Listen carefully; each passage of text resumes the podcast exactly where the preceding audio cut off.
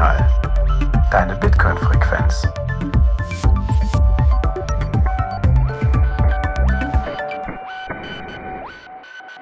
Herzlich willkommen bei Notsignal Buchclub. Heute mit deinen Notes, dem Kalzo.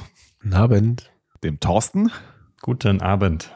Und mit mir, dem Jan Paul. Yes. Los geht's. Buchclub. Das heißt, wir lesen weiter ähm, Mastering the Lightning Network von René Pickard, Andreas Antonopoulos und Roastbeef. Roastbeef, danke. Oh, Jetzt, gerettet. sehr Hab mich gerettet. Ich mich- danke, ja, wirklich. Das war ein äh, klassischer Save. Vielen Dank, Thorsten. Genau, wir lesen Kapitel 8 heute. Bei mir ist die Blockzeit, also meine Note sagt 827038. Was sagen eure Notes denn? Das kann ich bestätigen. Das sagte meine Note hier auch. Ja, Vor zwei Minuten. los. Ja, sehr gut. Dann sind wir synchronisiert und können loslegen. Perfekt. Bevor wir in Inhalte einsteigen, natürlich wie immer der Hinweis, wir sind ein Value for Value Podcast. Falls euch Notsignal einen Mehrwert bietet, würde es uns sehr helfen, wenn ihr beim Hören von Notsignal uns ein paar Satz streamt und oder uns einen Boost schickt. Mit den Boosts könnt ihr uns auch eine Nachricht schicken, die wir dann in unseren regelmäßigen Value for Value Folgen besprechen. Würde uns sehr freuen, wenn ihr unsere Arbeit ein bisschen unterstützt. Macht es vor allem, wenn ihr denkt, dass es euch einen Mehrwert bietet. Jo, wir reden heute über das Kapitel 8, aber bevor wir da einsteigen, Kapitel 7, Zahlungskanäle. Wer kann mir denn mal sagen, was wir daraus mitgenommen haben? Ich kann mal eine ganz kurze Zusammenfassung von dem Kapitel machen. Das war ja, ich erinnere mich daran, wir haben uns ja schon ordentlich durchgemüht, aber äh, zumindest jetzt äh, dieser ganz, ganz, ganz äh, oberflächliche Überblick, den kriegen wir, glaube ich, trotzdem noch hin. Äh, ja, wir haben über Zahlungskanäle an sich gesprochen, wie diese On-Chain erstellt werden, also wie diese Transaktionen, die dann on-chain generiert werden, dann äh, aufgesetzt werden, dass wir dieses Multi, dieses 2 von 2 Multisig bauen und da dann diesen Zahlungskanal dann äh, im Bitcoin-Netzwerk verankern. Wir haben gelernt, dass es sehr, sehr wichtig ist, dass man zu jeder Zeit als Lightning quasi Kanalpartner in der Lage sein muss, seine Funds auch wieder on-chain zu bringen. Das heißt, da ist es besonders wichtig, dass man diese Commitment-Transaktion immer up-to-date hat. Das ist halt insbesondere dazu wichtig, weil das ist halt dieser Sanktionierungsmechanismus, dieses Fairness-Protokoll, was in Bitcoin oder dafür implementiert worden ist, um halt, wie ich es gerade schon gesagt habe, jederzeit diese Funds dann wieder on-chain zu bringen. Und dieser Sanktionierungsmechanismus, den es da dann auch gibt, der dann äh, wiederum dann halt bei Betrügen dann im Zweifelsfall dann dazu führt, dass, dass man seine eigenen Einsätze, seine eigenen Funds verliert, führt im Endeffekt dazu, dass das Lightning-Netzwerk Off-Chain benutzt werden kann und so prinzipiell alle Teilnehmer einen Anreiz haben, auch ihre Transaktionen nicht on-chain zu setteln, sondern off-chain zu halten und dadurch prinzipiell sich dann auch teuren Blockspace und teurere Transaktionsgebühren zu sparen, als wenn man das, wenn man dann halt jede Transaktion jetzt on-chain machen würde. Das ist soweit eigentlich das, was worum es dann im vorigen Kapitel ging. Wow, ich bin beeindruckt. Das hätte ich äh, Ja. so Wow. nicht zusammenbekommen. Stark, Thorsten. Gerne.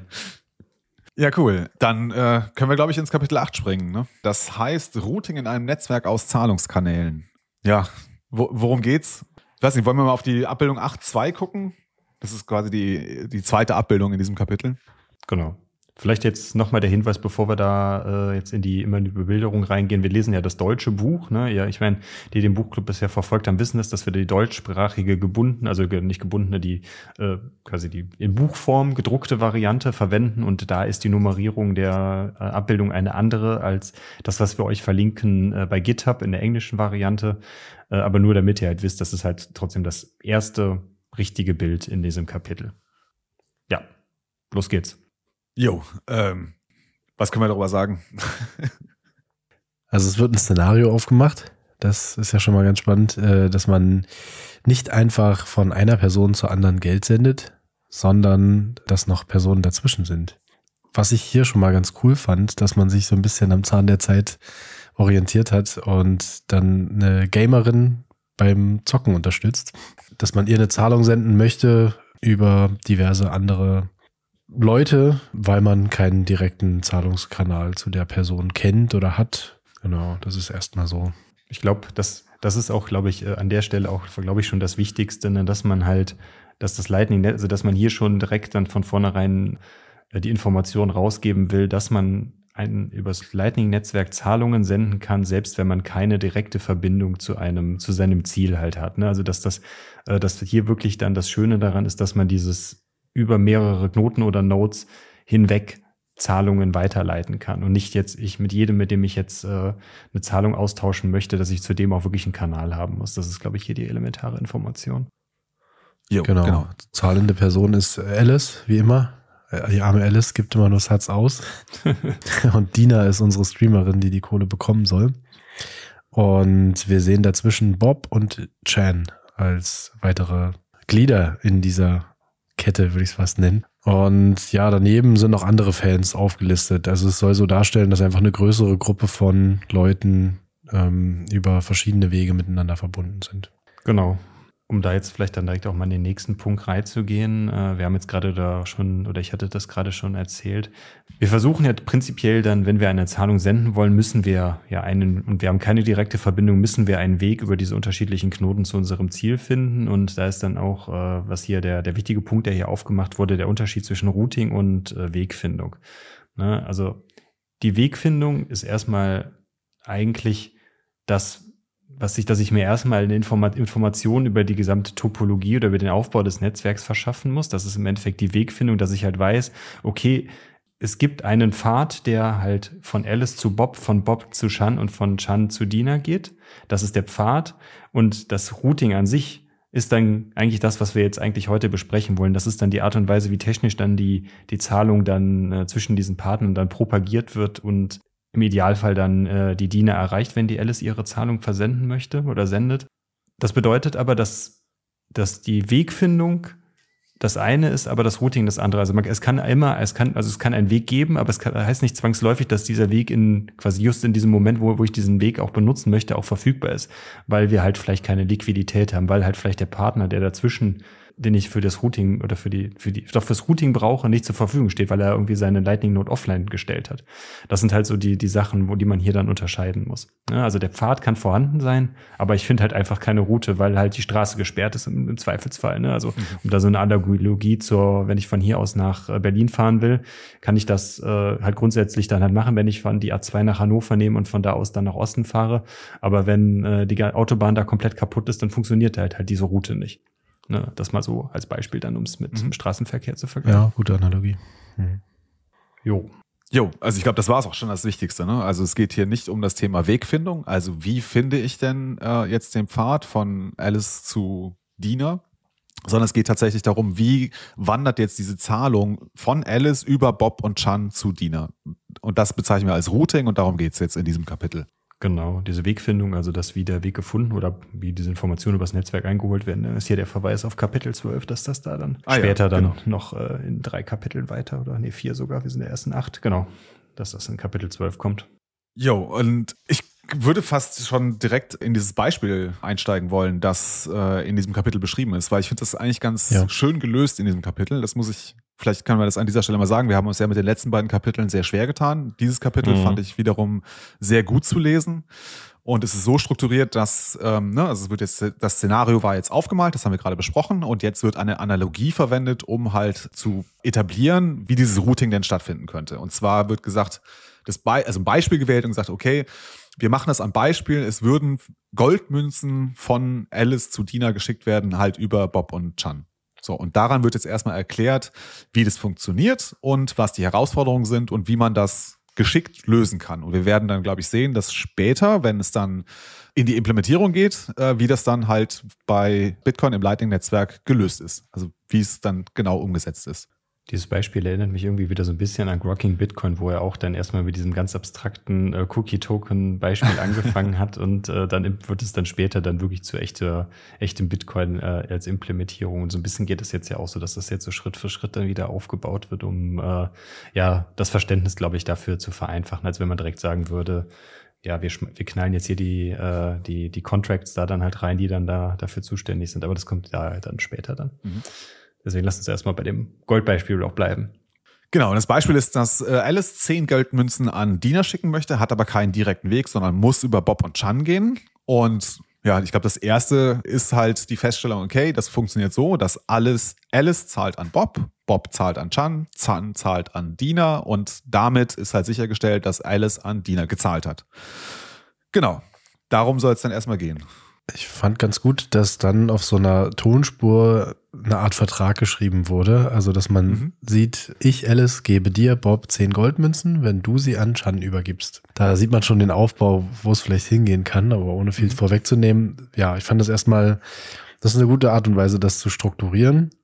Und da sieht man dann auch immer schnell, okay, wo könnte es jetzt hapern? Warum Warum sollte Bob das machen, zum Beispiel? Das war ja dann auch eine Schwierigkeit, die dann als erstes aufkam. Warum, warum sollte Bob jetzt sich die Mühe machen, das dann weiterzugeben oder vertrauensvoll sein?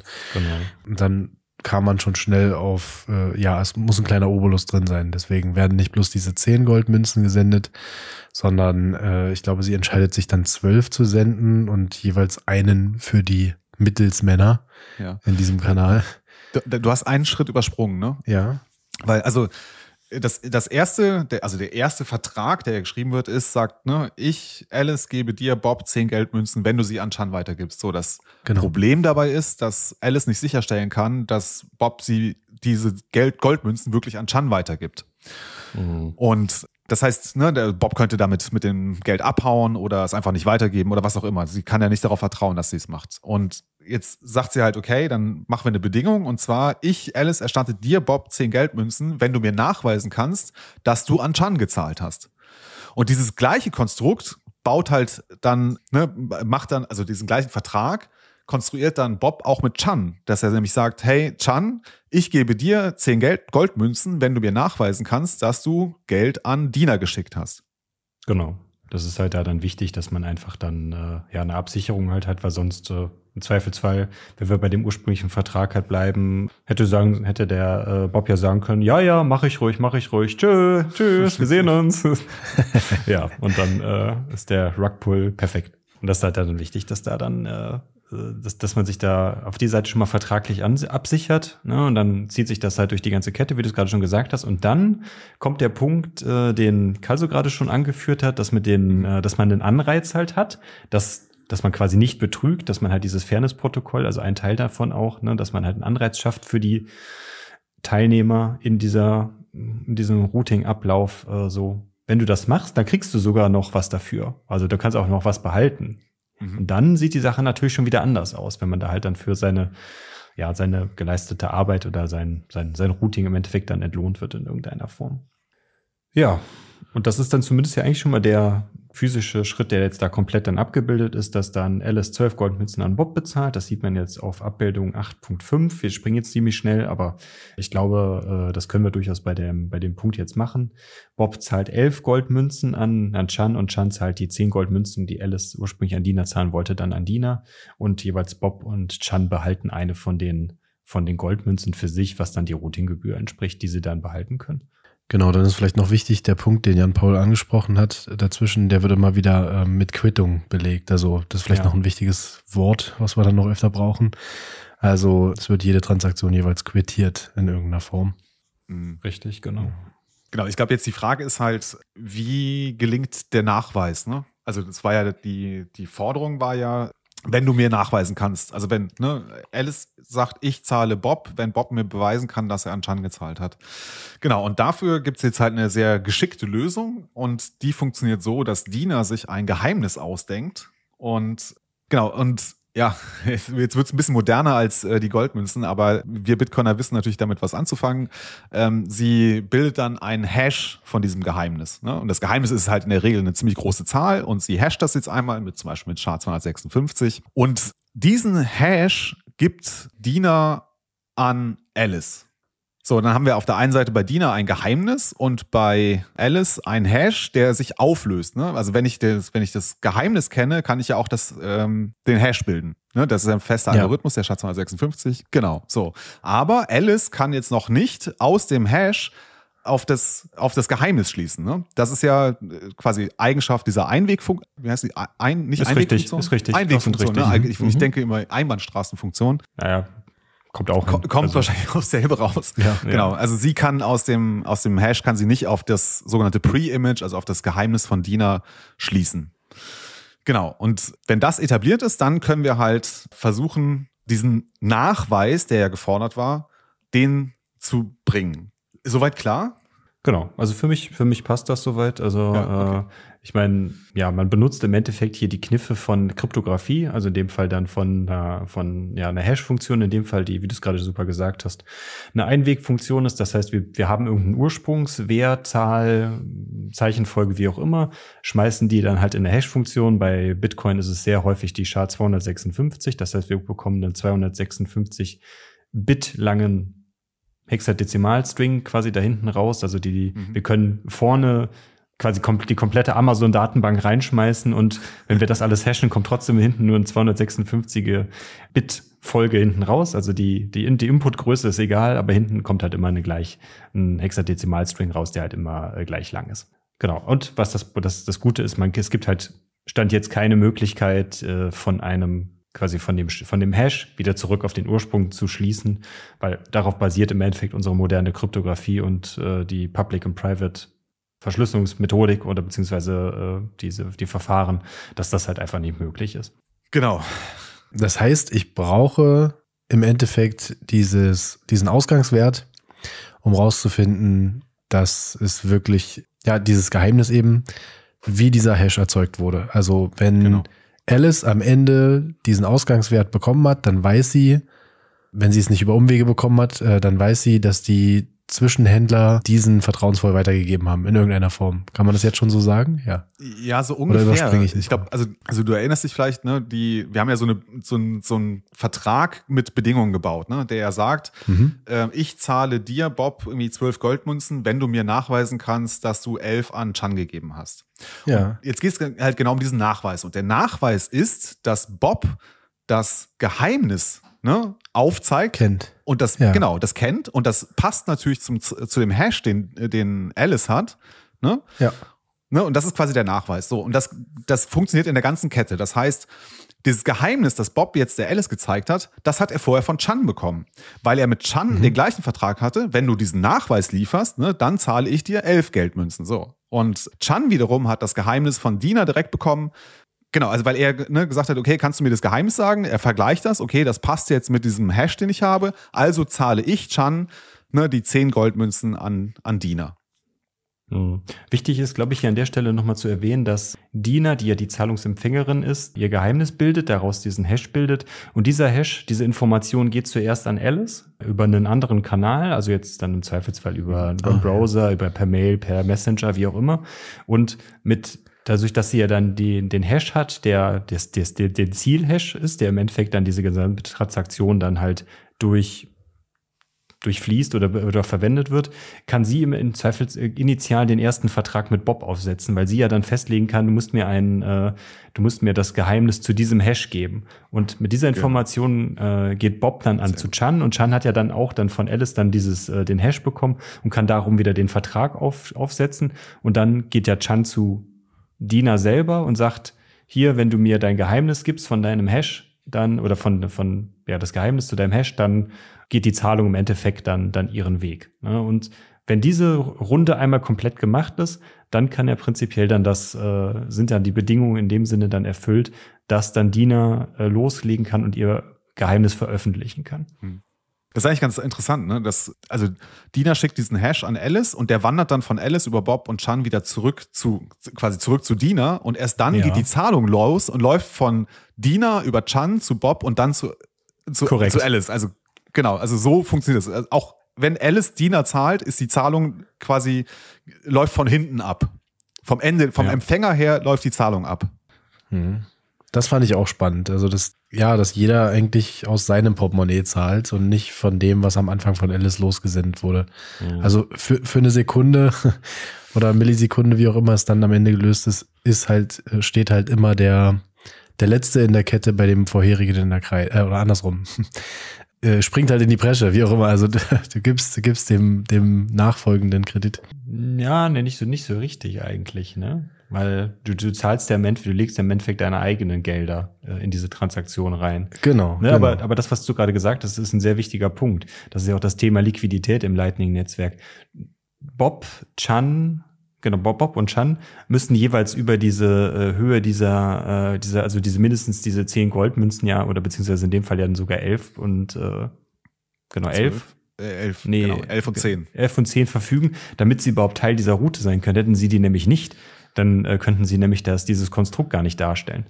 Weil, äh, Ja, das ist nämlich dann jetzt der nächste wichtige Punkt, der dann äh, bei Abbildung 8.6 reinkommt. Das ist dann die weitere Ergänzung, wieder noch ein bisschen mehr zu unserer Implementierung im Lightning-Netzwerk, dass wir da, äh, dass diese Gelder nämlich bei einem Treuhänder hinterlegt werden müssen. Das heißt, die Gelder werden äh, in der Zeit, wo diese Transaktion stattfindet, gesperrt. Also stehen dann halt nicht für andere Zahlungen zur Verfügung. Und das ist dann vielleicht auch nochmal ein relevanter, relevanter Punkt, dass die dann äh, halt da eingelegt werden müssen bei dem Treuhänder. Also dieser Treuhänder ist ja sinnbildlich jetzt erstmal, dann steht er für die, für die Contracts, die nachher noch kommen, aber in der Stelle ist es ja jemand, der vertrauenswürdig ist, aber darüber entscheiden kann, ist das, was da passiert ist, äh, so gelaufen, wie es sein soll. ne? Also irgendjemand, der dann halt da so eine Richterfunktion hat. Wobei wir jetzt, glaube ich, aufpassen müssen. Ne? Also das, diesen Treuhänder brauchen wir in der Analogie, also in dem Beispiel der Goldmünzen, die verschickt werden, aber im Lightning-Netzwerk haben wir keinen Treuhänder. Ne? Den gibt's Doch. nicht. Was? Wer ist Die denn der Treuhänder? HTLC, die, die, äh, die HTLCs. Das sind, ist der Treuhänder. Quasi das Bitcoin-Skript, was in dem HTLC verankert ist. Das ist der Treuhänder. Oder sinnbildlich gesprochen der Treuhänder. Aber das kommt ja gleich erst. Okay, lass uns das gleich nochmal, lass uns den Punkt gleich nochmal aufgreifen. Vielleicht äh, bringen wir erstmal das inhaltlich, versuchen wir es äh, aufzuarbeiten, weil ich würde dir da im Moment nicht zustimmen. Aber vielleicht können wir, äh, Okay. wenn wir das weiterlesen. Ähm, Ich glaube, von der. Bezeichnung her ist es zu, zu fern. Aber lass uns gleich genau drauf Genau. gucken. Aber für, die, für diese Goldmünzen-Analogie geht's nicht ohne. Da kennt man es ja auch nur so, wenn man irgendwas bezahlen will, was in der Ferne liegt, dann brauchst du halt irgendeine Drittpartei. Und hier wird jetzt erstmal beschrieben, dass wir davon ausgehen für dieses Modell, dass dieser Treuhänder von allen, dass allen denen vertrauen können äh, und dass man so ein Drittparteirisiko erstmal ausschließt, nur damit man jetzt dieses Beispiel erstmal akzeptieren und verstehen kann. Äh, und dann wird auch schon der Hinweis gegeben, wir kommen gleich darauf, dass das dann nicht mehr nötig ist. Genau. Es gibt noch eine wichtige Bedingung, die wir in diesen Vertrag einbauen müssen, nämlich die Befristung der Zahlung. Und es ist zwar, und es ist so, dass Bob bekommt jetzt in dem Beispiel 24 Stunden Zeit, um Alice das Geheimnis vorzulegen. Chan wiederum bekommt nur 22 Stunden Zeit, um das Geheimnis vorzulegen und Dina bekommt 20 Stunden Zeit, um das Geheimnis vorzulegen. Ja, sehr gut. Genau. Kannst du erklären, warum?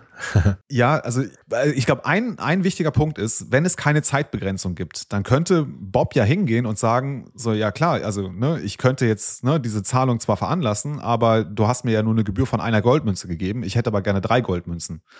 Ne, also dass er quasi, dadurch, dass Alice darauf angewiesen ist, auf die Kooperation von Bob, ne, dass er ihr nämlich das Geheimnis vorlegt, erst dann kann sie quasi die Zahlung vollziehen. Und so hat halt Bob ein, ein Druckmittel gegen, gegen Alice. Er kann sie quasi erpressen und sagen so, ja, ist mir doch egal, wir haben vielleicht nur eine Goldmünze vereinbart, aber ich hätte jetzt gerne zwei Goldmünzen. Und um das zu verhindern, glaube ich, ist, ist ein Aspekt, warum man diese zeitliche Begrenzung einbaut. Ne? Weil, und der, also der Trick dabei ist, wenn diese Zeit abgelaufen ist, dann ähm, schlägt die ganze Zahlung ja fehl. Und das ist halt auch nochmal so ein wichtiger Aspekt äh, jetzt hier Ja. bei dem Routing von Zahlungen. Ne? Es gibt halt nur zwei Zustände. Entweder die Zahlung findet statt, sie erfolgt, oder sie schlägt halt komplett fehl. Und das wird halt sichergestellt, ne, dass dadurch, dass wir halt eine zeitliche Begrenzung haben dieser quasi einzelnen Zahlungen zwischen Alice, Bob, Chan und Dina. Genau. Und da ist vielleicht auch nochmal wichtig, dass die ja dann sich je nachdem, in welcher Position man in der Kette äh, sich befindet, dass die Zeiten da dann durchaus unterschiedlich sind. Ne? Oder halt, je näher man prinzipiell ja am Empfänger ist, desto niedriger ist dieser Zeit, dieser zeitliche Wert, ne? dass die Schwelle äh, dann niedriger ist und dann je weiter wir wieder zu Alice zurückkommen, desto höher wird dieser Wert. Also Alice hat prinzipiell den, den längsten Zeitraum und Bob hat dann halt ein bisschen kürzeren und Chan noch ein bisschen kürzeren und das war's. Ne? Hat Dina? Nee, Dina hat. Doch, Dina hat auch. Ja, Dina zahlt ja im Endeffekt an Chan, deswegen es gibt ja eigentlich nur Nee, nee, drei Chan zahlt an Verträge. Nee, Chan zahlt Es- an Dina. Aber die, Ja, aber es gibt also nur drei Chan- Verträge. Genau. Es gibt, genau, es gibt zwischen Dina und Chan, Chan und Bob, Bob und Alice. Es gibt drei Verträge. Genau. Ja, also das, im Beispiel ist, glaube ich, ja 24 Stunden bei Alice und Bob, Bob zu Chan 22 Stunden und Chan zu Dina 20 Stunden. Ja. Ja, genau. Haben wir das Risiko schon ausgeschlossen, dass dann, ich glaube, wer ist der letzte Chan in der Runde? Genau. Dass Also- er alle Transaktionen auslöst. Haben wir das damit jetzt abgeschlossen oder springe ich? Kommt das dann erst später? Das kommt Nee, erst das funktioniert in der. Analogie nicht. Das funktioniert erst. Ach so, das gibt's also bei dem Lightning nicht. Okay. Implementierung. Genau, da wird das dann Okay. gelöst. Aber es ist ein gerade guter gesucht, Punkt, dass das dir das aufgefallen ist. Ja. Hm. Okay. Hier an der Stelle wird das ja dann der Treuhänder, glaube ich, dann regeln. Ne? Genau, der genau. Ich hatte ich jetzt auch kurz den Gedanken, der Treuhändler, äh, Händler, sorry, der hat ja, der sieht ja oder weiß ja, für wen das Geld bestimmt ist. Also der würde jetzt dann die Zahlung dann, genau, der würde die Zahlung, die für Bob bestimmt ist, jetzt nicht äh, Chan geben oder äh, Dina oder so. Cool, dann äh, haben wir es, äh, glaube ich, die Analogie haben wir dann durchgesprochen, ne? oder? Ja, und am Ende dieser Analogie kommt jetzt auch, oder am Ende von diesem Unterkapitel kommt dann auch relativ klar der Satz, wir ersetzen den externen Treuhänder durch Smart Contracts, die ein Fairness-Protokoll implementieren. Und Ah, das wollen ja, wir jetzt stimmt. aufdröseln. Ne? Das, das, ist, das führt uns auch Genau. zu diesem Begriff Fairness-Protokoll wieder. Den hatten wir schon mal in den vor- vorherigen ähm, Kapiteln. Will, kann den jemand erklären, bevor ich ähm, lese und das versuche? Das, das Fairness-Protokoll selber oder ähm, was Hm? meinst du? Genau, also das Fairness-Protokoll ist quasi, oh, ich habe immer das Beispiel äh, im Kopf, das wir ganz zu Anfang des Buches hatten. Ne? Ähm, wie war das? Also wenn irgendwie, ne, ich mache für meine Kinder eine große Portion Pommes und äh, wenn ich möchte, dass Ah, sie das äh, ne, fair unter sich aufteilen, dann teilt der eine die Portion auf zwei Teller und der andere verteilt die Teller. Und so ist Ja. halt, sind beide incentiviert, der, der zuerst die Portionen auf die Teller verteilt, das gleich zu verteilen, weil er ja am Ende das nicht kontrollieren kann, was sein Geschwisterkind macht bei der Tellerzuordnung und äh, sagt dann, okay, dann mache ich lieber in beide Teller gleich Sehr viel gut. und es kommt raus, dass beide gleich viel auf dem Teller haben. Genau. Danke für die Erinnerung. Richtig gut. Genau, und jetzt hier bei dem Thema Routing, also so wie ich das jetzt verstehe, bei dem Thema Routing durch Zahlungskanäle geht es darum, wir haben drei Anforderungen oder drei Eigenschaften, die ähm, ne, dieses Protokoll erfüllen muss. Und das ist einmal, dass es ein vertrauensfreier Betrieb ist. Das heißt, ich muss nie irgendwie einer meiner Gegenparteien, also Alice muss nicht Bob vertrauen und Bob muss nicht Chan vertrauen, sondern wir, das reicht uns, dass wir das Protokoll kennen und somit ein Vertrauen in das Protokoll aufbauen können. Das ist mit vertrauensfreiem Betrieb gemeint. Dann äh, das Thema, äh, dass die Zahlungen atomar sind. Und atomar heißt halt, ne, sie wird, sind entweder vollständig ausgeführt oder schlagen halt komplett fehl. Und das dritte war Multihop. Ach so, genau.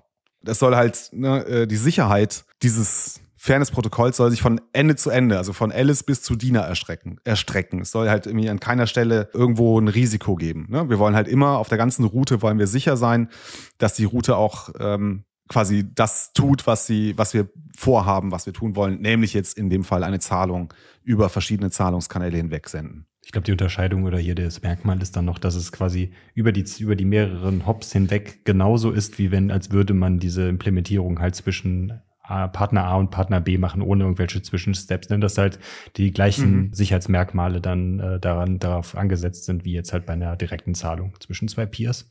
Mhm. Gut, dann kommen wir zu, ne, kommen wir da schon zu den H HTLCs? Eigentlich ja, schon, Ja, ich würde ne? noch einen Punkt nochmal aufgreifen, der in dem Buch beschrieben wird. Den hast du auch in der Einleitung, als also in dem Recap von Kapitel 7 hast du den auch äh, nochmal genannt, nämlich der Vergleich zu On-Chain Ja. versus Off-Chain. Ne? Also nochmal die Betonung, so, weil jeder Teilnehmer jederzeit seine Off-Chain-Transaktion als On-Chain-Transaktion veröffentlichen kann, kann halt niemand betrügen. Ne? Das wird halt dadurch sichergestellt. Und wir bevorzugen halt die Off-Chain-Transaktion, weil sie einfach kostengünstiger ist als die On-Chain-Transaktion. Das heißt, also eine Off-Chain-Transaktion ist zum Beispiel die Zahlung von Bob an Chan ist hier damit gemeint. Ne? Das ist eine dieser Off-Chain-Transaktionen. Das ist nicht die Gesamttransaktion von Alice zu Dina gemeint, sondern unter anderem ne, diese Teiltransaktion von Bob an Chan in dem Routing von Alice an Dina. Genau, das war mir nochmal wichtig, das nochmal rauszustellen. Ja, macht ja auch Sinn, weil zwischen Alice und Dina keine Kanäle bestehen und dementsprechend haben sie auch keine On-Chain-Verbindung zueinander in dem Sinne, ne? weil die On-Chain-Verbindungen sind immer nur zwischen den Kanalpartnern und dadurch, dass Dina und Alice keine Kanäle zueinander haben, sind sie auch, wie gesagt, haben sie halt auch keine On-Chain-Verbindung zueinander. In dem Sinne würde dann da auch dann, wäre es dann egal. Es ist immer nur diese Verbindung zwischen den einzelnen Peers untereinander. Jo. Dann können wir, glaube ich, äh, in die Vollen gehen. Ne? Jetzt geht's richtig los. Ja, jetzt wird's spannend. Jetzt wird's spannend. Jetzt kommen die äh, Hash-Time-Locked Contracts. Ne? Genau. HTLCs. Oh ja. Hier steht ja durchaus, dass heutzutage vom Lightning verwendete Fairness-Protokoll heißt äh, entsprechend HTLCs.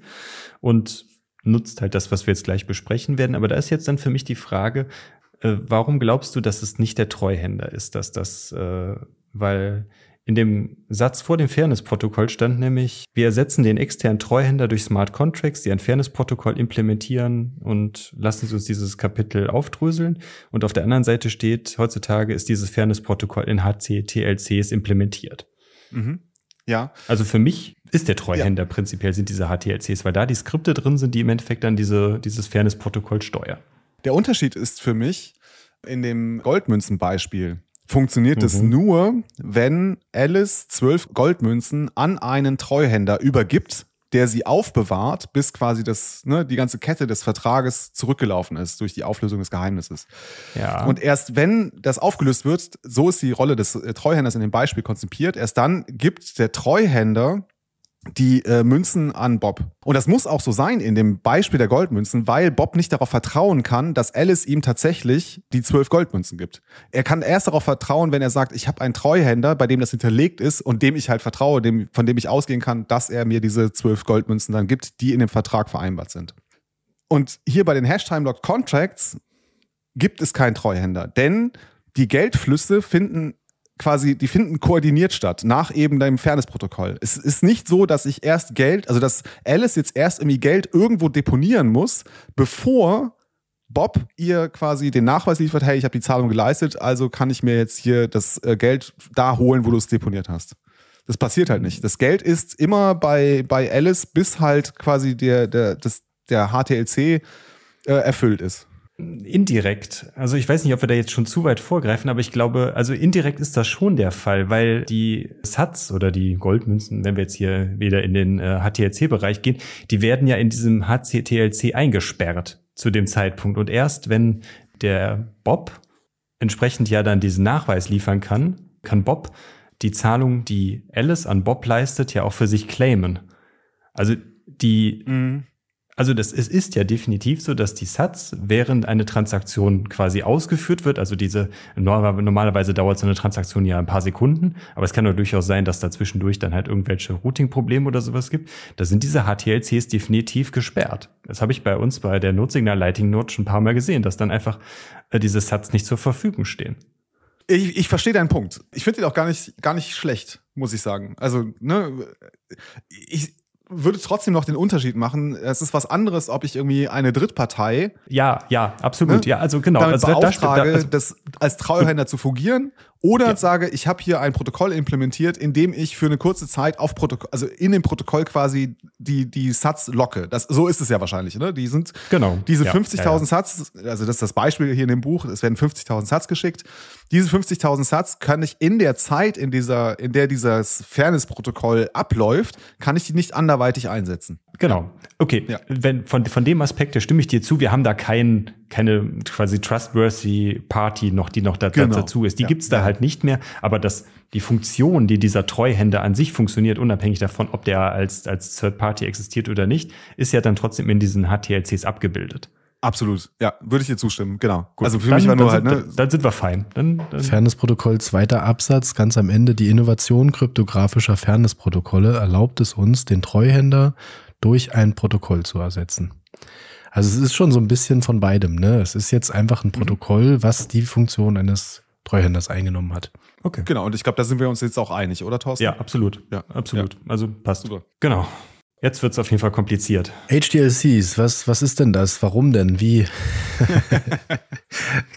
wir haben es jetzt kurz oft erwähnt und was, also Hash-Time-Locked Contracts. Also für alle, die jetzt dem Englischen nicht so mächtig sind. Hash haben wir schon gerade erwähnt, haben wir gerade so ein bisschen erklärt, was das ist. Und time-locked heißt äh, zeitlich gesperrt und Contract ist der Vertrag. Also gehashte, zeitlich gesperrte Verträge. genau. Das ja. ist jetzt auch äh, der, die Autoren gehen da jetzt auch das Schritt oder das Beispiel äh, peu à peu durch, beziehungsweise bauen das dann auf. Ich würde jetzt dann mal als Ausgangsbasis, dass wir die Abbildung 8.8 nehmen, damit wir da mhm. alle d'accord sind. Ähm, ja, Sekunde. Seite 225 im Buch. 8.8 sind wir schon, okay. Wir sind ja jetzt bei Hashtag Log Contracts. Ja, stimmt. Weil Das, alles das, drei, das füllt drei Seiten so, diese Einleitung zu, zu HDLCs ja, und dann richtig, kommen genau. noch so On-Chain, Off-Chain-Abwicklung. Jetzt sehe ich auch, Jan Paul, dass du den Punkt On-Chain, Off-Chain reingebracht hast. Genau, ich habe mich nicht dann getraut zu fragen. genau, ich habe mich echt nicht getraut zu fragen, ehrlich gesagt. Weil ich dachte, hm, springen wir dann zu sehr, aber es hat mich echt so ein bisschen gewurmt, auch als ich dann durchgelesen hatte und hinten weiter war, dass ich nie so richtig gecheckt habe, an welcher Stelle erklärt wurde, wieso ich auch wieder on-chain gehen kann an jeder Stelle. Aber ich glaube, an dem Punkt hatte ich mir nochmal ein Fragezeichen gemacht und ich würde die Frage dann stellen, wenn wir da hinkommen. Ja, lasst uns gerne da weitermachen zu, mit dieser Grafik. Ich wollte dich nicht zu sehr rausbringen, Thorsten. Also 8.8, Alice erhält einen Zahlungshash von Dina. Richtig, genau. Das haben wir ja teilweise ja eben sogar schon ein bisschen erklärt, ne, dass halt dann dieser Zahlungshash von Dina generiert wird, also der, das, der Secret wird generiert, daraus wird der Hash generiert und dieser Zahlungshash wandert dann über einen anderen Weg dann zu Alice. Und mit dieser Information ist Alice dann in der Lage, dann die Zahlung aufzubauen. Ne, wir hatten es eben schon gesagt, sie kann äh, jetzt Bob dann einen Vertrag vorlegen, der dann in Form von diesem HTLC dann jetzt implementiert wird dass Bob zwölf Goldmünzen bekommt, wenn er quasi den, das Secret zu dem Hash liefern kann, den Alice von Dina bekommen hat. Ne? Und das gleiche macht dann auch Bob mit Chan und Chan mit Dina direkt. Das ist jetzt dann erstmal der Weg und genau, wir haben jetzt hier dann als, als Information haben wir jetzt das Zahlungs-Pre-Image, das ist jetzt in dem Fall diese Zeichenkette Dinas Secret, glaube ich, oder wie das im Beispiel hier Genau. benutzt wird und der Das ist Hash einfach halt eine große Zahl, ne? Ge- Genau, in, Im- in Wirklichkeit sind es ist- große Zahlen, dann äh, genau, Genau. In dem Beispiel hier ist es jetzt irgendwie ein kurzer, wie auch immer. Ne? Also, um das mal nochmal, vielleicht nochmal das Beispiel nochmal zu verdeutlichen, dieser, dieser Zeitpunkt, wenn Dina das, den Hash schickt, ist der Moment, wo die Alice bei Dina eine Invoice oder eine Lightning-Zahlung anfordert. Und in dieser Lightning-Zahlung ist dann wahrscheinlich dann auch in irgendeiner Form, das kommt, glaube ich, jetzt auch noch in späteren Kapiteln, hatte ich gesehen, ist dann halt verschlüsselt auch dieser Hash dann halt drinne von diesem Secret und den, der wird dann dafür benutzt, um dann diese Zahlung halt aufzubauen. Und wahrscheinlich auch noch Routing-Informationen sind da vielleicht auch noch irgendwo drin und, und solche Sachen dann. Genau. Das ist dann einmal dann der Austausch von dieser Hash-Information. Genau. Ich wollte noch mal betonen, dass also die äh, Rechnungsanforderung von Alice an Dina und das Zurückschicken des Zahlungshashes außerhalb des Bitcoin- und Lightning-Protokolles stattfinden kann. Ne? Das kannst du dir per Ja. E-Mail austauschen, über eine Webseite austauschen. Das hat erstmal mit Lightning gar nichts zu tun. Ne? Das ist nur, also ja, gar nichts zu tun. Aber ja, also ähm, wie die beiden da sich äh, untereinander diese Rechnung und den Zahlungshash austauschen, das ist hier nicht Teil der Kommunikation oder des Routings. So. Genau. Ja, jetzt kommt dann hier in dem, auf Seite 226 im gedruckten Buch dann äh, ein Beispiel von diesem Bitcoin-Skript, was in diesem HC, HTLC implementiert ist. Da ist jetzt die Frage, gehen wir da jetzt drauf ein oder äh, machen wir es, wie es im Buch gemacht wurde, dass dieses Beispiel dann einfach auseinandergedröselt wird, um da an dieser Art und Weise dann dieses Beispiel nach und nach dann aufzubauen. Das macht, glaube ich, mehr Sinn, als jetzt dann Ja. da im Detail dann sich dieses... Ich äh, muss auch sagen, der, der Teil danach hat mir mehr geholfen, als ja, das einmal gesehen ja, zu haben. Ja, Also ich, das ist trotzdem wichtig, das mal zu sehen, wie das aussieht. Genau. äh, das in ist im Endeffekt der Bitcoin-Skript, dann äh, wie dann auch Transaktionen im äh, Off-Chain, nee, On-Chain auch dann, dann implementiert sind und da dann halt dann äh, ja die Skripte dann dazu so, für sorgen, dass man äh, seine UTXOs ausgeben kann oder nicht und das gleiche findet dann äh, offensichtlich im Lightning-Netzwerk genauso statt, da auch, dass da auch Bitcoin-Skript genutzt wird, um diese Verträge zu schließen. Ja, muss ja. Damit du das on-chain veröffentlichen kannst, baust Ja, du das halt ja, quasi off-chain, ja. baust du diese, du, nee, du baust Jetzt. immer die Transaktion ja schon auf.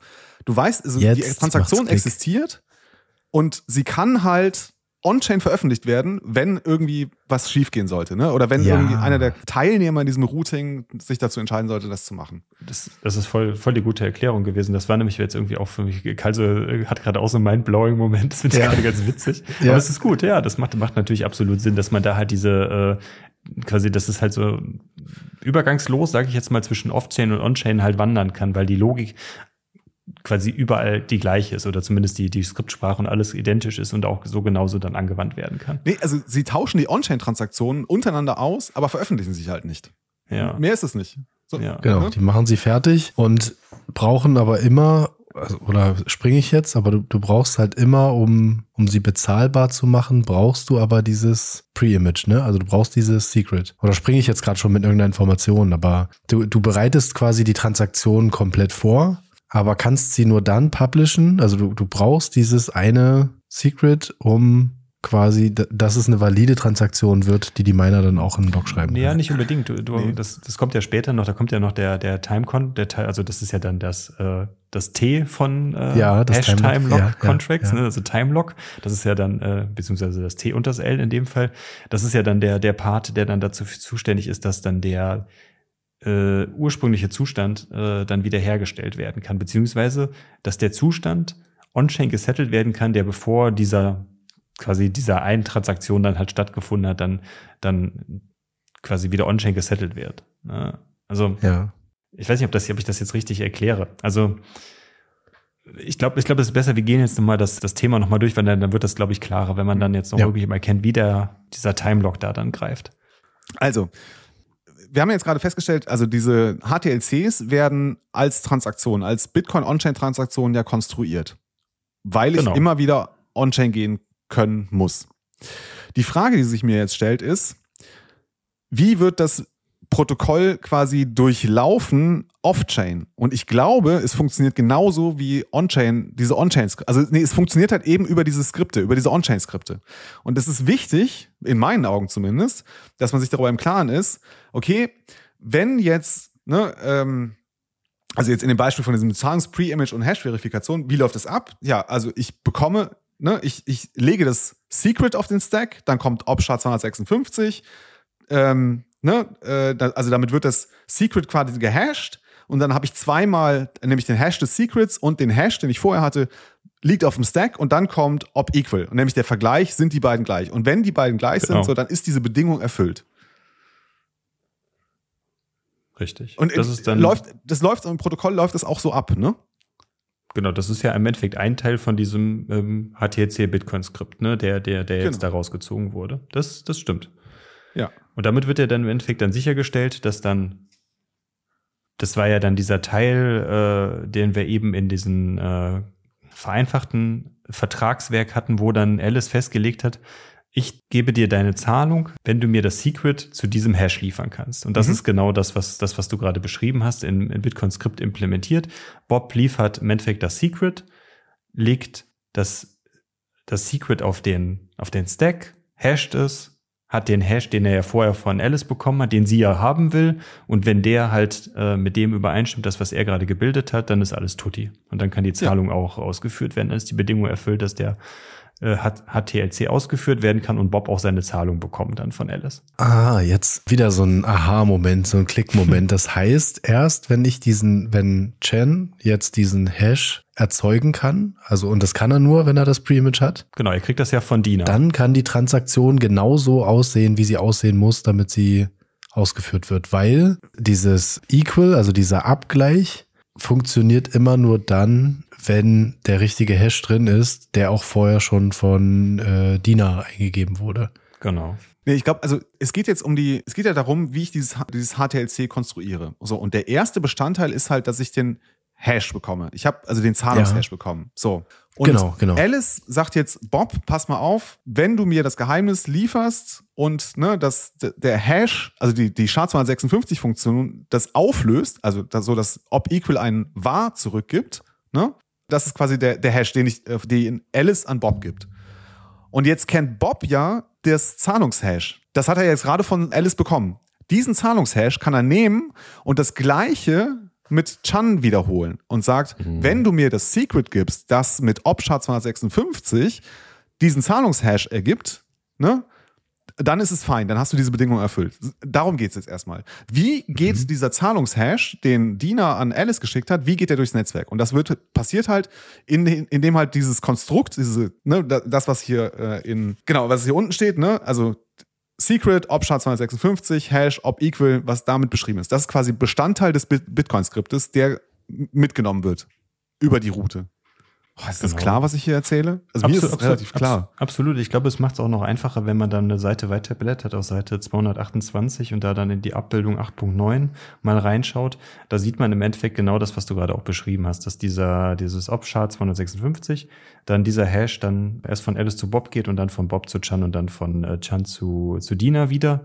Und alle implementieren im Endeffekt diesen spezifischen Hash, den Dina irgendwann mal aus ihrem Secret generiert hat. Und der ist quasi relevant für diese komplette Zahlung. Also das ist, das ist eigentlich der, der zentrale Ankerpunkt für alle, ist dieser Hash. Und den Genau. haben ja dann, dann, dann alle im Zweifelsfall dann, dann zur Verfügung. Und erst wenn der ja bei Dina angekommen ist wieder, dann weiß Dina, okay, die Route wurde aufgebaut. Es gibt quasi eine Route, die gefunden werde. Also es gibt eine Route von der Person, der ich die Rechnung geschickt habe. In dem Fall war es Alice. Und dann kann Dina theoretisch die Route, das Secret veröffentlichen, in dem Fall, was sie dann gebildet hat. Und somit dann auch die Zahlung dann wieder, wieder dann über Chan zu Bob zu Alice dann auflösen, um da dann halt dann diese Zahlung dann wieder, ja, im Endeffekt effektiv auszuführen. Ja. Ist es klar, halt so? Oder Welche Stelle, also wirklich im Skript jetzt, ermöglicht das Ausführen der Zahlung, wenn ich das Secret kenne? Ich glaube, das ist. das, das ist da gar nicht Bestandteil dessen. Es geht erstmal nur darum, Ach so, ähm, okay, kommt also erstmal wollen wir nur schauen, wie geht das Hash, also ne, Ja. der Zahlungshash, wie transportiere ich den von Alice über Bob Chan zu Dina? Und das Ja. mache ich halt, ne, indem ich sage, hier, also es gibt einen quasi einen zentralen Bestandteil in dieser Bitcoin, in dieser in diesen Bitcoin-Transaktionen, in diesen Off-Chain-Transaktionen, die zwischen Alice Mhm. und Bob, Bob und Chan, Chan und Dina erstellt werden. Und dieses Kernelement ist eben ein Hash zu diesem Zahlungshash und der Vergleich. Das ist, mehr ist das nicht, das ist das Kernstück davon. Diese, diese quasi drei Informationen, also ein, äh, zwei Operatoren und der Zahlungshash, das ist das, was durchgegeben wird. Ist das klar? Ja, das ist klar. Genau. Achso, vielleicht wird es so klarer.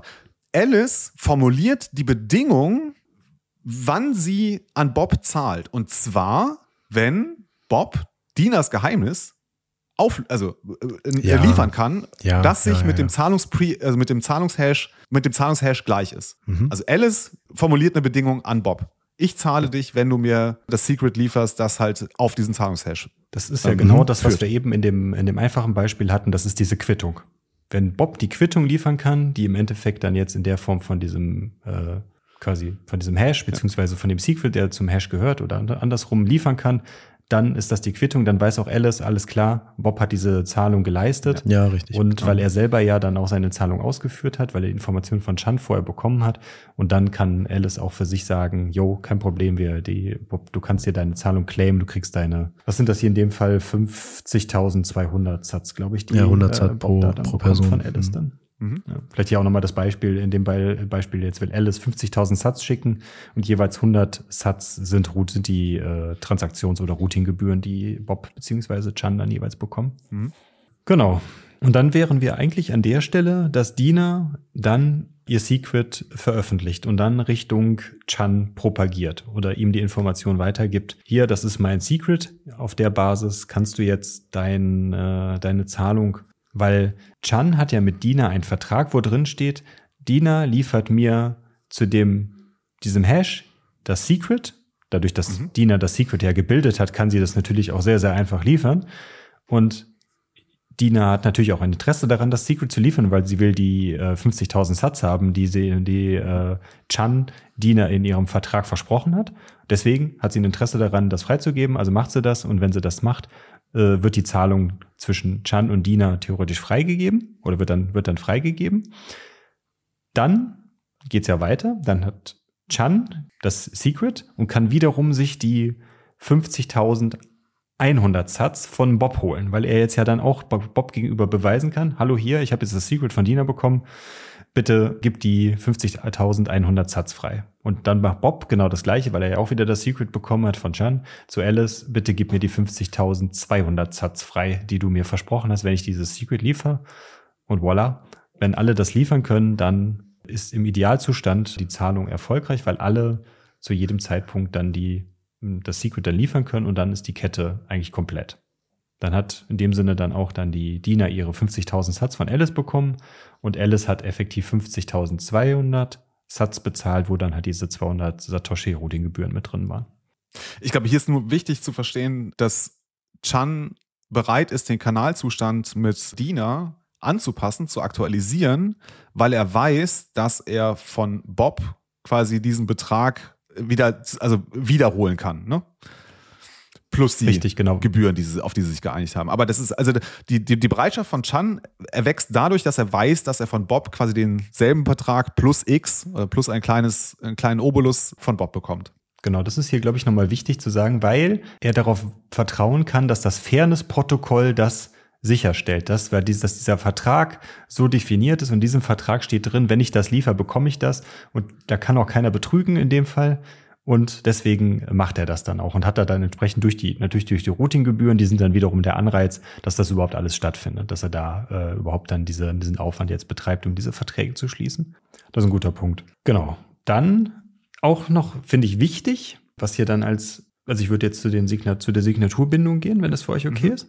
Ja. Okay, perfekt. Ja, genau. gerne. Das Problem ist jetzt, in der jetzigen Situation, die wir jetzt vorher hatten, war, dass wenn Chan ja theoretisch den, das Secret von Dina bekommt, könnte er theoretisch auch den HTLC von Bob und von Alice einlösen. Oder beziehungsweise, oder Dina könnte theoretisch den, den, die HTLCs von allen dreien einlösen dann, ne, und müsste das gar nicht veröffentlichen. Ne? Also jeder, weil Dina ja prinzipiell die Person ist, die diesen, äh, diese Informationen halt immer hat und die anderen haben sie halt noch nicht. Aber sie könnte theoretisch, wenn es keine Signaturbindung geben würde, alle drei HTLCs für sich claimen. Ob das jetzt Sinn macht, sei jetzt mal dahingestellt, aber Okay. das äh, wäre jetzt im jetzigen Zustand. Also, das war genau die Frage, die sich mir gestellt hatte. Ne? Also, was passiert, wenn DINA, also wenn das Fairness-Protokoll jetzt nicht so implementiert wäre, wie es jetzt implementiert ist, sondern wenn Mhm. DINA in der, in der Lage wäre, drei HTLCs gleichzeitig einzulösen?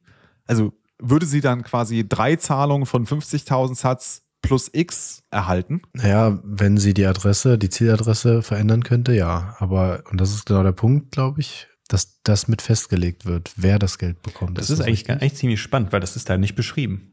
naja, Frage. Also, Das steht da nicht. Da steht nur, ja, nö, das, dann wäre es nicht vertrauensfrei, also muss es, muss behoben werden. Aber wäre das nicht so der Fall, was dann passieren würde? Ist, also, ich, ich tue mich sehr schwer damit, das vorzustellen. Aber die Routen sind ja genau. Also ich glaube, es ist, ich glaube, ich kann es mir nur vorstellen, dass es nur On-Chain dann, äh, dann funktionieren könnte. Off-Chain landen die Transaktionen ja dann trotzdem bei den anderen, für die die ursprünglich diesen Vertrag geschlossen haben. Deswegen Na, Off-Chain passiert gar nichts. Also nur wenn ich das publishe und sagen kann, hier, ich habe das Geheimnis, führe alle drei Transaktionen aus und lass mir diese zukommen. Also es geht immer wieder darum, dass, und das ist hier auf Seite 231 in der Mitte über dem Frettchen, was das ist, hier das modif modifizierte HTLC-Skript. Ja, ja, okay, da das, das, äh, ähm, da geht es jetzt darum, also wie das Problem gelöst wird. Ne?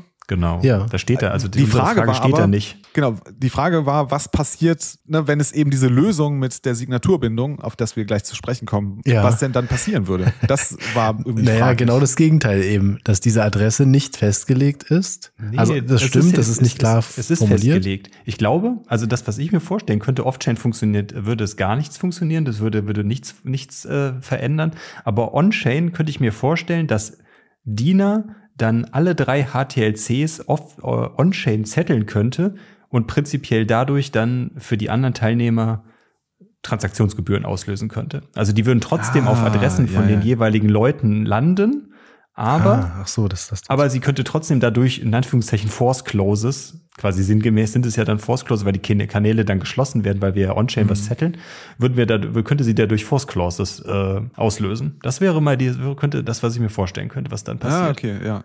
Kli- Klingt, klingt sinnvoll. Aber Okay, Frage an die Zuhörer. Ähm, an, das ist mal wieder eine Stelle, um darauf hinzuweisen, dass wir ein Value for Value Podcast sind. Also wenn ihr diese Frage beantworten könnt, würde es uns sehr helfen an die drei, vier Zuhörer, die jetzt, jetzt noch zuhören. genau, schickt uns gerne einen Boost. Ihr könnt uns helfen, in die Diskussion mit einsteigen, aber natürlich auch unseren Podcast damit unterstützen. Das würde uns sehr helfen. Damit qualifiziert ihr euch auf jeden Fall schon bei der nächsten Podcast in der Buchclub-Folge dabei zu sein, wenn ihr das äh, uns beantworten könnt. Wir Ja, müssen ja hier ein paar gut. Anreize schaffen. Sehr gut, finde ich gut. Aber hier steht doch, das HTLC-Skript muss eine zusätzliche Bedingung enthalten, die Genau. jeden HTLC an einen bestimmten Empfänger bindet. Ja, genau. Genau. Das, das ist die Lösung, so wie es implementiert ist. Aber Jan Pauls Frage war hypothetisch, wenn es nicht so wäre. Wie würde, Ja. würde dann äh, Bitcoin-Skript oder die, wie würde, würden die HTLCs dann reagieren, wenn Dina missbräuchlich diese drei HTLCs claimen würde mit ihrem Secret? Wenn es diese Bindung nicht gäbe. Natürlich ist das jetzt nur eine hypothetische Überlegung, weil es nicht so implementiert ist, weil wir diese Signaturbindung haben. Aber wenn es nicht so wäre, dann, das ist die Frage, die Jan Paul sich gestellt hat. Ach so, weil das nicht, ja, ich verstehe, weil, weil hier, diese Information, dass es an einen bestimmten Empfänger gebunden ist, impliziert ja nicht, dass das Geld nur zu diesem Empfänger geht, sondern eben wie du sagst, also es kann auch einfach nur sein, dass der Empfänger es nicht entscheidet und dann wird diese Fee äh, ausgelöst. Das, also genau, das eigentliche Problem wird nicht beschrieben. Ich verstehe es. Jetzt habe ich dich noch mehr verwirrt, Thorsten. Ja, also ich weiß nicht, ob Jan Paul das verstanden hat, aber äh ja, ja. Also hier steht nicht, dass der dass Dina das Geld sich selbst senden kann, sondern es steht genau. einfach gar nicht da, was es ist nicht passiert, wie es, wie es würde, weil es genau. einfach nie, nie so implementiert ja. wurde. Deswegen ist es ein rein theoretisches Problem. Mhm. Genau. Also ich, ich nehme jetzt den Autoren oder dem Autor dieser Stelle jetzt ab, dass tatsächlich theoretisch möglich wäre, dass die alle drei HTLCs eingelöst werden können. Was halt wir uns fragen ist, äh, was passiert dann? Aber ne, Thorsten hat jetzt eine Erklärung angeboten, wir wissen nicht, ob es richtig ist, dass dann halt damit quasi sie so Forced Closes erzwingen könnte, ne? weil sie halt dann drei On-Chain-Transaktionen veröffentlichen könnte. Mhm. Vielleicht ist es so, aber das unter Vorbehalt, also, aber lass uns doch äh, vielleicht jetzt äh, an dieser Stelle doch mal schauen, okay, wie stellen wir denn sicher, dass sowas nicht passieren kann? Und da kommt jetzt das Thema Signaturbindung. Genau. Also ich fand es nicht so kompliziert. Also Bob muss jetzt nicht nur das Geheimnis vorlesen, sondern auch eine Signatur zu seinem öffentlichen Schlüssel. Das kann er ja machen. Also er kann ja eine, eine, gültige Signatur liefern und die kann ich ja anhand des öffentlichen Schlüssels, den äh, Bob aus seinem Private Key erstellt hat, dann auch überprüfen. Den, und den sollten idealerweise nur Bob haben und nicht in dem Fall Dina oder Chan, damit die äh, sich da, um unser konstruiertes Beispiel von eben haben, da irgendwie rein zu, rein zu sneaken, weil dann könnte man es wahrscheinlich trotzdem, könnte das theoretische Problem, was wir haben, trotzdem dann sein, wenn Dina den Private Key von Bob hätte. Ja, okay, ja, aber also. aber dann ist, ist ja auch. Das ist, dann das ist, ist Alarmstufe Rot, absolut. Dann, äh, aber aber dann, dann wäre dieses Problem trotzdem wieder vorhanden, was wir eben äh, skizziert haben. Ja, okay, aber das, das geht ja dann, also, also dann würde ja auch schon das ganze Thema mit einem Secret, einem Zahlungshash äh, zu generieren, wäre ja dann auch schon, also äh, genauso problematisch. Nee, nicht unbedingt, weil der, der Hash, der wird ja dann zu der Laufzeit erzeugt, dann, wann es, wann er benötigt wird. Und, und den, den Public oder Private Key von Bob könnte sich äh, Dina ja irgendwie vorher durch aus irgendwelchen Datenbanken gezogen haben und Bob läuft einfach weiter so, oh ja, hier ist alles ganz private. La la la la la la la. Aber Dina, äh, Hä? Nee, nee, hä? Der, also der öffentliche Schlüssel ist doch öffentlich. Ist doch egal. Das, der, der muss ja, ja aber, aber, sein. Ja, aber um das nachzuweisen, muss Bob ja sein, mit seinem Private-Schlüssel nachher dann, äh, privaten Schlüssel dann eine Signatur liefern. Genau. Und wenn Dina aber den privaten Schlüssel von Bob hat, könnte sie theoretisch ja im Namen von Bob signieren. Das ist das, was ich ja, meinte. Ja, aber was, worauf ich hinaus wollte, das ist ja dann ein, also ein ähnlich schwerwiegendes Problem, wie wenn Bob das Secret von Dina kennt. Dann kann er nämlich quasi schon am ersten Hop kann er sagen, ach hier Alice, pass mal auf, ich habe das Secret, ich kann dir das liefern. Absolut. Ja, also ja, ja. genau, aber Absolut. das ist jetzt also ja, also das ist ein ziemlicher Edge Case. Also was heißt Edge Case? Das ist halt, ne, wenn halt Geheimnisse geleakt werden, ja, okay, sorry, so funktioniert das halt leider. Wir müssen ein paar Geheimnisse für uns behalten. Da musst du gut drauf aufpassen. Das stimmt, das stimmt. Ja, vielleicht lassen wir diese theoretischen Überlegungen mal und äh, gehen wir ein bisschen weiter. Aber ist genau. interessant, das mal zu besprechen. Absolut. Also, das sind ja die Sachen, die nicht im Buch drin stehen. ja. Genau. genau. Das heißt, du hast es gerade beschrieben, Bob muss seinen privaten, also sein, seine seine Signatur liefern äh, und damit dann abgeglichen werden kann, dass derjenige, der diesen HTLC in dem Fall von Alice dann claimt, auch wirklich auch Bob ist. Ne, also das packt dann Alice dann mit, mit dann in den, in den Vertrag mit rein, also mit in den HTLC und dann kann Bob dann in Kombination mit dem Secret, das er von Dina bekommen hat, plus seinem aus seinem privaten Schlüssel gebildeten öffentlichen Schlüssel dann den HTLC claimen. In dem Sinne dann sich die 5200 Satz auszahlen lassen. Jo, wollen perfekt. wir uns noch angucken, wie das, wie das auf dem Stack abgearbeitet wird oder wollen wir das überspringen? Du kannst das nee, gerne machen. kannst du das lassen. Ja, weiß ich nicht, ob das einen Mehrwert bringt. Also ich glaube, vielleicht ist da nur interessant äh, zu sehen, dass ne, also äh, dass diese äh, Bedingung jetzt um den Hash herum gebaut wird. Ne? Also seht ihr das? In der Mitte ist ja dieses op-chart 256 Hash und dann op equal und das ist jetzt nicht mehr op equal, sondern op equal verify. Und drumherum findest du noch Bobs Signatur, äh, Bobs öffentlichen Schlüssel und Ob Checksig. Also ne, diese Bedingung, das ist das Einzige, worauf ich hinaus will, diese Bedingung wird quasi in diesen Hash, den wir vorher durchs Netzwerk propagiert haben, noch mit, also nicht vorher, sondern zu dem Hash, den wir durchs Netzwerk propagieren, da bauen wir drumherum noch diesen, diese Signaturbindung, wie das hier heißt. Also ne, die Forderung, dass eine gültige Signatur zu, passend zu Bobs öffentlichem Schlüssel mit eingebaut werden muss als Bedingung. Ja. Finde ich gut. Was ich noch wichtig fand, jetzt sehe ich es gerade, an welcher Stelle das war, mit dem Frettchen hier in der Mitte, ähm, dass die Endung auf Verify geändert wurde mhm. und dass damit dieser Stack nicht True oder False zurückgibt am Ende, sondern die gesamte, das gesamte Skript schlägt fehl, wenn eine Bedingung nicht erfüllt ist an dieser Stelle. Das ist, glaube ich, nochmal ein ganz wichtiger Punkt. Also ob man das jetzt durchgeht oder nicht, aber ich hatte mich immer gewundert, warum das wichtig ist. Aber mhm. das ist ja dieser atomare Sinn, dass, dass diese gesamte Transaktion, alles, dieses gesamte Skript dann abgebrochen wird für alle. Also es gibt dann keine mhm. Auszahlung für niemanden, wenn eine dieser Bedingungen nicht erfüllt ist, wo eben dieses Verify am Ende steht. Gut. Genau, also hier in dem konkreten Beispiel ist es ja, ne, also ob equal verify, es wird halt der Hash, der aus dem Secret generiert wurde, mit dem Zahlungshash verglichen. Und wenn das wahr ergibt, dann wird halt fortgeschritten. Wenn es falsch ergibt, also wenn der Hash des vermeintlichen Secrets und der Zahlungshash nicht übereinstimmt, dann wird halt an der Stelle einfach abgebrochen. In dem Fall, dass halt der Hash-Vergleich positiv ausgeht, also wahr ergibt, ne, diese beiden Hashes sind gleich, dann sind halt auf dem Stack noch äh, zwei Dinge übrig, nämlich einmal Bobs Signatur und Bobs öffentlicher Schlüssel und dann kommt noch der Operator, äh, Operator Op Checksig und der prüft halt nur, also der prüft halt, ob die Signatur zum öffentlichen Schlüssel passt und gibt dann halt wahr oder falsch zurück. Ja, und dann kann Bob das claimen. Genau. Und das ist funktioniert, ne? also das ist jetzt die Vertragskonstruktion zwischen Alice und Bob und natürlich gibt es die, das, das Äquivalent dazu zwischen Bob und Chen und Chen und Dina. So konstruieren wir das halt. Yes. Und ja, genau. Dann kam eine, ein, ein Abschnitt, der mich etwas überrascht hat an dieser Stelle. Ähm, den hätte ich später erwartet, aber es geht um das Thema Hash-Optimierung. Ja, ganz kurz vielleicht nur. Genau, hatten wir auch schon in Grocking Bitcoin auch mal drüber gesprochen, ne? dass da auch äh, viel bei, steht glaube ich auch im Buch drin, dass im Bitcoin selber auch äh, viel diese zwei geschachtelte Hash-Funktionen, ne? also erst Chart 256 und der Hash, der da rauskommt, wird dann mit dem, äh, was war das, R? RipMD, RipMD 160.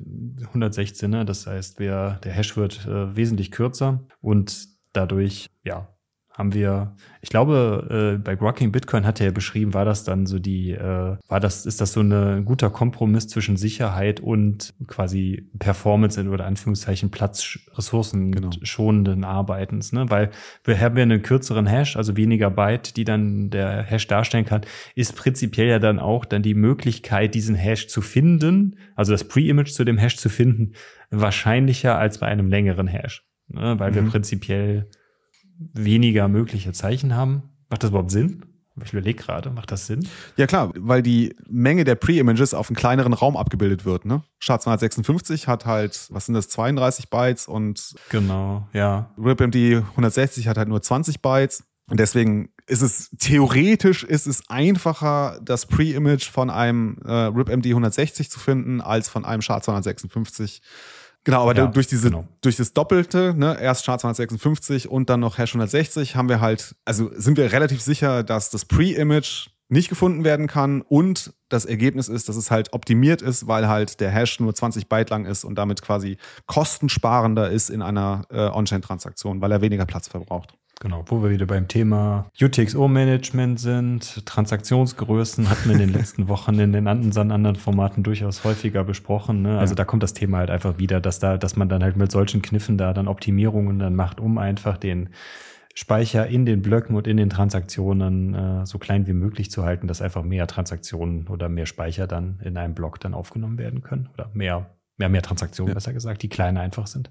Genau. Und noch ein zweiter Punkt ist hier unter Hash-Optimierung drin. Und das hatten wir auch in, dem, in der Folge mit Merge einmal ganz kurz an, angesprochen. Aber hier ist es nochmal, finde ich, deutlich erklärt. Wir sprechen ja immer von diesen Operatoren, ne? Ob Hash 160, ob SHA 256, ob Equal, ob Equal Verify und so weiter. Es gibt eine Menge von Operatoren. Und es ist jetzt nicht so, dass ne, in dem Transaktionsskript da irgendwie ob Equal nehmen, dass das da drin steht, sondern es gibt quasi eine Tabelle, wo die Opcodes gematcht sind. Ne? Das heißt also, zum Beispiel hat der Opcode op equal verify hat, ne, hat den Wert 88. So dass du halt in der Transaktion ähm, dann sehen kannst, wenn da 88 steht, dann ist das, dann übersetzt sich das in op equal verify. Und das Bitcoin-Skript weiß halt, okay, ich muss also an dieser Stelle den Operator equal verify ausführen und macht dann halt die vorgesehene Operation.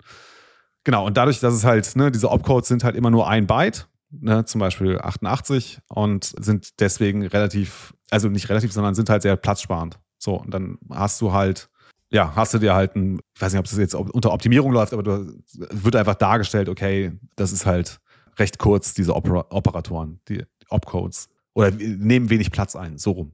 Ja, wäre besser als da, wenn man da, ja, diesen Opcode wirklich dann als Character reinschreiben würde oder sowas, aber gut. Ja. So ist es ja eh nicht kodiert, so funktioniert Bitcoin ja sowieso nicht. Das ist ja alles dann mit dieser Hexadezimal-String. Das haben wir jetzt ja auch durchaus schon mit der Folge mit Merch auch gesehen. Wieder diese Transaktionen unter der Haube auch wirklich aussehen. Gut, dann kommen wir zu den Timelocks. Das ist dann auch das letzte, was dann noch in den HTLCs noch fehlt. Das hatten wir eigentlich eben schon größtenteils besprochen. Auch in dem Anfangsbeispiel war es ja durchaus auch so, dass diese HTLCs so aufgebaut werden oder diese Timelocks so aufgebaut werden, dass je näher wir zum Empfänger kommen, sind die Timelocks, die im Fall von wenn irgendeine Not oder wenn irgendein Zahlungsteilnehmer irgendwie ausscheiden sollte, offline gehen sollte, dass dann diese HTLCs wieder geunlockt werden und der ursprüngliche Zustand vor der Transaktion prinzipiell im Zahlungskanal, aber auch dann die On-Chain-Transaktionen, die dann gebildet werden, wieder so auf den Ursprungszustand zurückgestellt oder wiederhergestellt werden, wie es halt vorher war. Und dafür sorgt dann dieser Time-Contract, wenn halt eine bestimmte Blockhöhe On-Chain erreicht worden ist, dann kann dieser HTLCs wieder aufgelöst werden und dann, ja, ist der HTLC prinzipiell auch wieder entsperrt und kann dann von Bob oder von den jeweiligen Teilnehmern dann wieder, im Fall der Fälle, wenn der Kanal dann ja nicht mehr weiter betrieben werden sollte, dann halt on-chain gebracht werden und dann die äh, Funds oder die Einlagen von den jeweiligen äh, Leuten dann wieder, ja, in die eigene Verwahrung geholt werden. Oder? Also bei mir warst du zwischendurch kurz weg. Ich weiß nicht, ob ich den, ob die ganze Erklärung mitbekommen habe. Also ich habe mir da jetzt nur gemerkt, also diese HTLCs bekommen ein Ablaufdatum und das Ablaufdatum mhm. ist definiert als eine Blockhöhe. Genau. Und es wird halt bei der Einlösung des HTLCs wird geprüft, ob die angegebene Blockhöhe noch nicht erreicht ist. Also die, quasi die, die Blockhöhe in dem HTLC muss kleiner sein als die aktuelle, als die aktuelle Blockhöhe. Und damit ist halt dieser Timelock gestaltet. Ne? Also, und sobald die Blockhöhe größer ist, dieses HTLC bricht dann halt einfach ab und dann passiert nichts. Richtig. Genau. So, das ist der eine Teil. Was mir noch nicht ganz klar ist, aber ich glaube, da kommen wir auch später, kommt noch im späteren Kapitel, dass, also dann werden diese HTLCs, die werden irgendwie aufgelöst, oder? Die müssen ja irgendwie, die, die bleiben ja nicht bestehen. Also ich behalte ja nicht irgendwie einen HTLC, der abgelaufen ist, behalte ich ja nicht auf meiner Lightning Node. Genau, der wird ja dann, dadurch, wenn ja. der dann der Timelock dann abgelaufen ist, das ist im Endeffekt ja dann der, die, die Information für den HTLC, okay, die, es ist quasi nichts passiert und wenn natürlich alle, alle Nodes, die dann daran beteiligt sind, halt, beziehungsweise an einem HTLC sind ja mal zwei Nodes beteiligt, weil die Kanalpartner dann dran ist, dann ist ja dann, wenn beide weiterhin sich einig sind, dass wir off-chain bleiben, dass das Kanalguthaben sich wieder in den Zustand zurückbewegt oder beziehungsweise in dem Kanalzustand bleibt, wie er vor dem HTLC war. Ne? Und das andere ist dann entsprechend natürlich dann auch, wir haben ja gesagt, wir lösen von DINA Richtung Alice auf, aber wenn zwischen Bob und Chan zum Beispiel ein Problem entsteht und Bob nicht in der Lage ist, das zu claimen, dann mhm. wird im Endeffekt von da aus ja dann äh, der, der läuft, der läuft ja dann irgendwann dann in den äh, Timelock rein und mhm. dann wird die Transaktion ja wieder zurück abgewickelt, weil Bob ja dann niemals das Image von, äh, das Pre-Image für Alice liefern kann, damit er an seine 50.200 Satz kommen kann. Und wenn das halt der mhm. Fall ist, weil er ja dann in den Timelock reinläuft und den nicht liefern kann, dann sind wahrscheinlich ja noch die anderen Timelocks entsprechend dann, äh, dass sie, beziehungsweise die anderen äh, HTLCs werden dann halt auch rückabgewickelt. Ich struggle gerade so ein bisschen. Ich, ich, ich, ich, ich tue mich auch schwer, das jetzt nachzuvollziehen, warum, dass wenn, wenn wir so einen Break in der Mitte haben, warum dann halt die, die quasi die Parteien, die näher am Empfänger sind, in dem Fall Chan und Dina, warum die dann ihre HTLCs auch wieder rückabwickeln müssten. Also das verstehe ich auch nicht so richtig. Weißt du, was ich meine? Ja, ja, genau. Also quasi, es hat, es hat eine Zahlung von Chan an Dina stattgefunden. Genau, die hat funktioniert. Und von mir aus auch von Bob an Chan. So, und jetzt schlägt aber irgendwie Mhm. ne, fehl, dass Bob irgendwie mit Dina, äh, mit, äh, mit, mit. Alice kommunizieren kann. Irgendwas, was auch immer passieren soll, sodass halt der Timelock abläuft. Aus irgendeinem Grund. Das kann ja passieren. Dann müssten ja eigentlich die anderen beiden HTLCs, nämlich zwischen Bob und Chan und zwischen Chan und Dina, die müssten ja auch rückabgewickelt werden. Genau. Weil, weil ja die Zahlung nicht stattgefunden hat. Hm, vielleicht kommt das noch in einem späteren Kapitel. Ist eine gute Frage, denke ich. Ist hier nicht richtig beschrieben, glaube ich. Oder also vielleicht habe ich es auch übersehen, aber ähm, ich habe es nicht, nicht rausgelesen. Oder in diesen, in diesen Timelogs ist dann definiert, dass dann die, äh, hier steht ja bla bla bla, den Rückerstattungs-Timelog, ne? Das, was ja im Endeffekt ja dann bedeut- bedeutet, dass dann, oder? Ja. Ja, das, ja, das ist halt komisch, weil die Ja, Verbindung ja. dann da nicht mehr, also weil die, die anderen beiden HTLCs sind ja quasi tendenziell erfolgreich. Ja.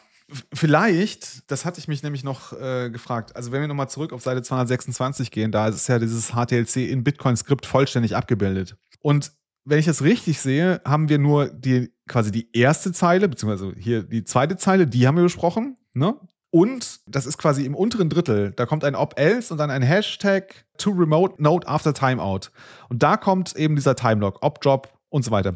Worauf ich eigentlich nur hinaus will, ist, dass zwischen diesen beiden Zeilen, die wir hier jetzt in diesem Kapitel besprochen haben, ja noch ein paar mehr Informationen stehen. Und vielleicht ist darin auch nochmal eine Lösung implementiert, um halt dieses Problem, das du gerade aufgemacht hast, um das abzufangen. Ja, genau. Ich meine, im Endeffekt steht's ja in, es steht in den Kommentaren drin, was du gerade vorgelesen hast, ne? To remote Mhm. note after timeout. Wahrscheinlich ist einfach in diesen Codes jetzt so festgelegt, verlagert das äh, Kanalguthaben wieder in den ursprünglichen Zustand zurück. Ne? Also schieb's wieder an die, äh, an die Note zurück.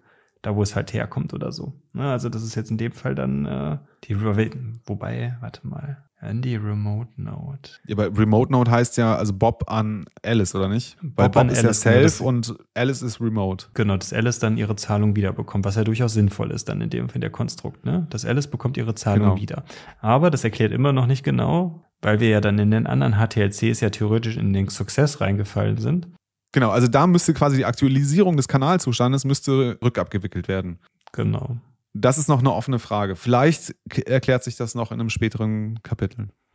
Kann sein, ja. Also müssen wir jetzt vermuten, weil also ich habe es jetzt nicht gelesen in dem Kapitel, das wir Nee, gerade hatten. ich glaube auch nicht. Also könnte ich mir jetzt auch nicht erklären. Ansonsten jetzt aber hier auch wieder der Aufruf. Hey, Value for Value Podcast, ihr wisst es. Wenn ihr uns diese Frage beantworten könnt, wenn ihr wisst, wie diese Rückabwicklung genau funktioniert, in dem Fall, wenn halt mitten in der Zahlung dann äh, zwei, ein oder zwei HTLCs erfolgreich waren und der andere dann halt auf irgendwelchen Grund offline geht und in den Timelog läuft, wie werden die quasi zuvor erfolgreichen HTLCs dann trotzdem wieder rückabgewickelt, damit diese Zahlung atomar niemals stattgefunden hat. Wenn ihr uns das erklären könnt, qualifiz- qualifiziert ihr euch auch wieder für die Teilnahme an einem nächsten Buchclub, wenn ihr dabei Ich sein sehe schon. René im nächsten Buchclub. Wie bitte? Ich sehe schon René, der, der hört sich das hoffentlich an und dann sagt er, jetzt muss ich mal hin. Ja, bisher hat er sich noch nicht gemeldet. Wir haben hier schon so häufig nach äh, Hilfe gerufen. genau. Aber ansonsten, glaube ich, sind wir dann sogar durch mit dem Kapitel. Dann ist es jetzt auch wieder länger geworden Genau. als gedacht. Ja, aber ich finde, wir sind ganz gut durchgekommen. Ich hatte so ein bisschen Sorgen jetzt am Ende um den Kalzo. Der ist ein bisschen verstummt gegen Ende. Äh, Mhm. Haben wir dich abgehängt, Ja. Kalzo? Ein bisschen schon, aber Okay. tatsächlich hatte ich die Frage zwischendrin, also beim selber Lesen auch. Also ich dachte auch, ob wir das heute geklärt kriegen, was passiert, wenn irgendwo zwischendrin was abbricht. Also hatte ich mir auch gestellt, aber nicht so richtig ergründen können. Deswegen bin ich ja zufrieden, dass wir uns alle die Frage noch stellen. Jo, ich glaube, damit haben wir das Wesentliche aus diesem Kapitel besprochen. Ich sag vielen Dank, Kalzo, Thorsten. Hat mir echt Spaß gemacht. War äh, wieder mal eine Freude. Ja. Focus on the Signal. Not on the Not nose. on the noise. Ciao. Schönen Abend. Ciao. Ciao.